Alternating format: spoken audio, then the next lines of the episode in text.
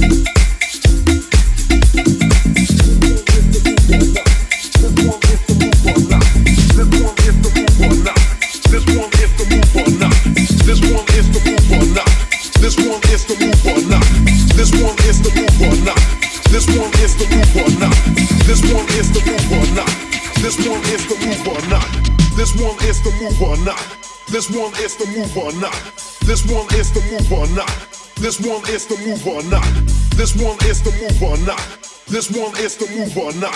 This one is the move or not. And if it ain't